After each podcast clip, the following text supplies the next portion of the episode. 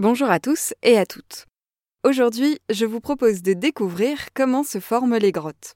Commençons par une petite devinette. Quel architecte hyper doué est capable de creuser les montagnes, de trouer les sols de pierre et de former des grottes immenses en utilisant sa seule force?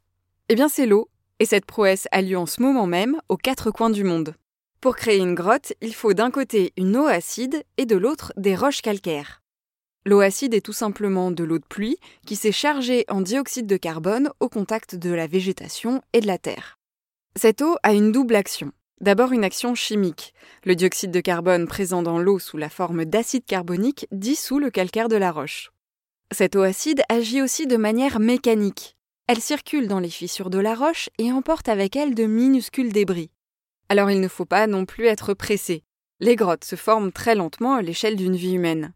Il faut plusieurs centaines, voire plusieurs milliers d'années pour voir naître une grotte. L'eau peut ainsi créer un véritable réseau de grottes sur des kilomètres et des kilomètres. C'est ce qu'on appelle un karst. Les karsts sont très communs et certains d'entre eux sont âgés de plusieurs millions d'années. Par exemple, en France, les causes du Massif central et du Périgord renferment dans leur sol de très nombreux réseaux de grottes.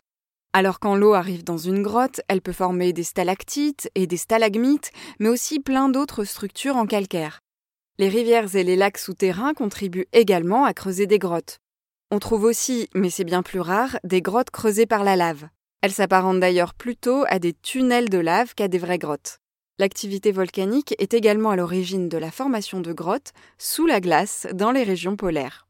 Mais revenons aux grottes creusées dans les roches calcaires. Elles abritent des petits habitants qu'on ne trouve que dans ce milieu.